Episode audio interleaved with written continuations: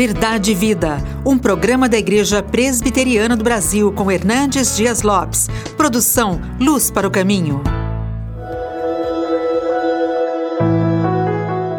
Filhos, obedecei a vossos pais no Senhor, pois isto é justo.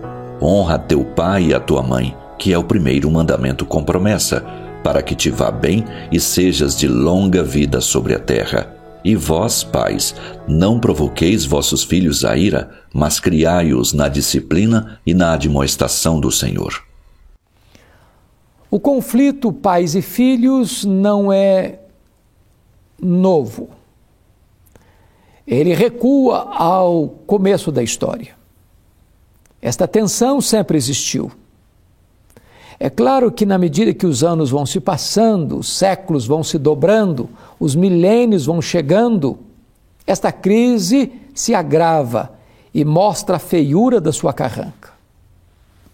Um dos sinais do fim dos tempos é que os filhos seriam desobedientes aos seus pais. Esse conflito de gerações esta tensão dentro de casa, onde o coração dos pais não está convertido aos filhos, nem o coração dos filhos convertido aos pais, gera maldição na família. Porém, este certamente não é o propósito de Deus.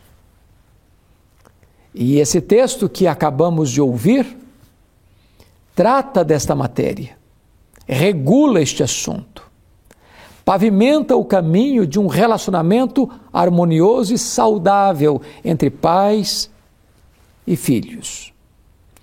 Eu gostaria de começar com o papel dos pais. Agostinho de Hipona, que foi um dos expoentes da história da igreja nos primeiros séculos, disse que um pai deve educar seus filhos 20 anos antes deles nascerem. A vida que levamos hoje, ou você jovem está levando agora, já deu start, o começo, o início nesse processo da educação de seus filhos que virão amanhã. E então o texto bíblico é claro, e vós, pais, e aqui a palavra pais é uma referência específica aos homens, aos maridos, aos pais. Diz assim: Não provoqueis vossos filhos a ira.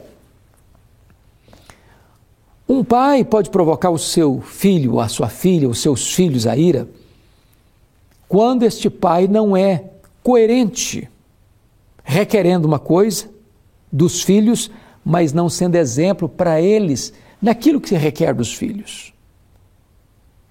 É quando ele diz: faça o que eu mando, mas não faça o que eu faço. O exemplo não é apenas uma forma de ensinar, é a única forma eficaz de fazê-lo. Os pais provocam os filhos a ira quando eles não colocam as normas claras, o que pode e o que não pode. Não há uma clareza entre direitos e responsabilidades. Os filhos ficam à deriva, sem saber o que fazer. Os pais provocam os filhos a ira quando são injustos com os filhos, quando priorizam um filho em detrimento do outro, quando comparam um filho com outro, quando exigem dos filhos o mesmo desempenho, quando podem exigir apenas o mesmo empenho. E desta maneira favorece um filho em detrimento do outro. Isso produz é, certamente ira nos filhos, predileção, favorecimento. Mas o texto prossegue e diz: E vós, pais, não provoquei vossos filhos a ira, mas criai-os na disciplina e na admoestação do Senhor. Bom, criar filhos não é brincadeira, não é brincadeira. Há muitos pais hoje que são adultos apenas na idade cronológica, a gente chamaria isso de adultescência, adultos adolescentes. Há pais hoje que querem ser apenas amigos dos filhos, mas não querem assumir o papel de pais, do ensino, do confronto, da exortação, da disciplina, dos limites. Talvez para compensar a ausência, talvez para compensar é, a falta de atenção, de prioridade. Então, substituem presença por presentes, então querem sempre agradar os filhos para ficarem bem na foto com os filhos, mas abrem mão do seu papel de líderes do lar, de educadores, para criar os filhos na disciplina, na demonstração do Senhor. A ideia aqui de criar na disciplina e na demonstração é que filhos precisam de limites. Filhos precisam saber o que pode e o que não pode, o que deve e o que não deve, o que faz e o que não faz. Os filhos precisam de normas, balizas. Que hora sai, que hora chega, aonde vai, com quem vai, o que vai fazer. É mais fácil deixar. É mais fácil não se importar. Custa menos não confrontar. Mas esta lassidão, este afrouxamento, mais tarde vai custar um preço muito alto para esses filhos. Então, o papel dos pais é criar os filhos na disciplina e na demonstração do Senhor. A palavra admoestação vem de uma palavra grega muito interessante, que é o confronto verbal. É o bate-papo, é a conversa, é o olho no olho é, sentar e conversar. Há muitos pais que não conversam com os filhos. Há muitos pais que não dialogam com os filhos.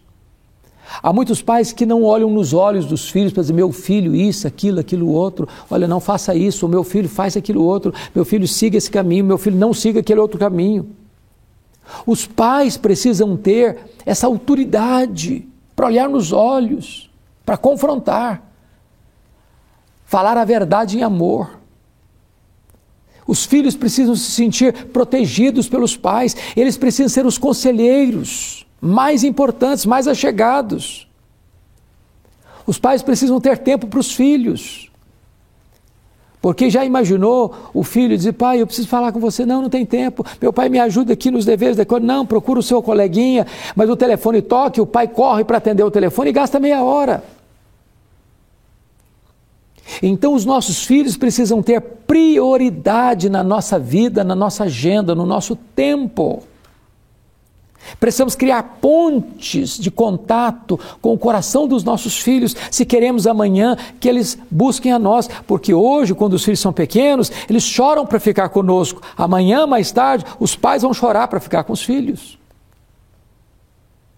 Invista hoje para você colher amanhã. Mas o texto diz: criai-os na disciplina e na demonstração do Senhor. Não basta apenas dar uma boa educação para os filhos, não basta apenas ter uma boa casa, é, dar roupa, dar calçado, dar conforto. Os nossos filhos precisam, sobretudo, de salvação, de conhecerem a Deus, de terem uma experiência com Deus. A fé se aprende em casa. Nós precisamos passar o bastão da fé para os nossos filhos, para que eles conheçam a Deus, para que eles vejam em nós, seus pais, um exemplo de vida cristã digna de ser imitada e seguida. Mas agora note comigo que depois de falar do papel dos pais, o apóstolo Paulo vai tratar do papel dos filhos, e Paulo diz assim: Filhos, obedecei a vossos pais no Senhor, pois isto é justo. A palavra pais aqui já não é só pai, homem, marido. Pais aqui é pai e mãe. Então, cabe aos filhos obedecerem ao pai e à mãe. Porque desobedecer pai e mãe é uma evidência de decadência. Quando a família está confusa, conflituosa, em pé de guerra, quando não há paz na casa, quando não há harmonia no lar, quando o diálogo morre, quando a frieza gelada toma conta da comunicação, quando a hostilidade assume o trono da família, esta família vira uma família disfuncional. Uma família disfuncional vai gerar uma sociedade violenta. Porque o que é a sociedade? O que é a nação, senão a somatória das suas famílias? Se nós queremos uma pátria livre, uma pátria uh, bem-sucedida, próspera, nós temos que ter lares bem estruturados. É a célula mãe, a célula, a célula máter da sociedade, é a família. É por isso que os filhos precisam obedecer pai e mãe. Eu sou pastor há 40 anos. Durante toda a minha vida eu cuidei de pessoas.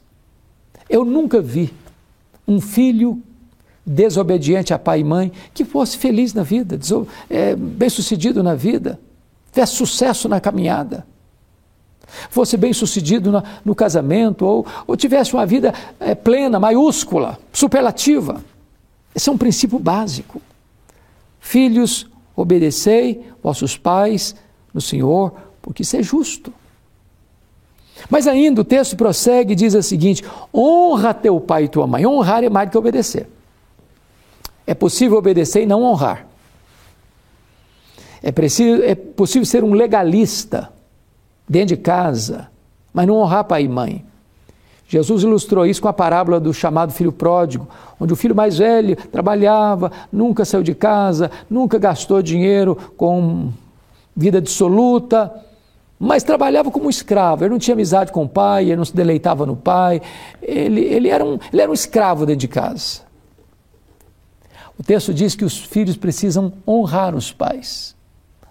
Honrar os pais. Não ser um motivo de tristeza para os pais mas dá prazer para os pais, porque obedecem, porque honram, porque cuidam, porque velam pelos pais. Quando os pais chegam na velhice, eles não desamparam os pais. E é uma bênção, uma promessa divina para os filhos que honram seus pais. Primeiro, vida longa. Quantos filhos têm sua vida ceifada precocemente porque não escutaram os pais? se envolveram com amizades erradas, frequentaram lugares errados, fizeram coisas erradas, por não ouvirem pai e mãe.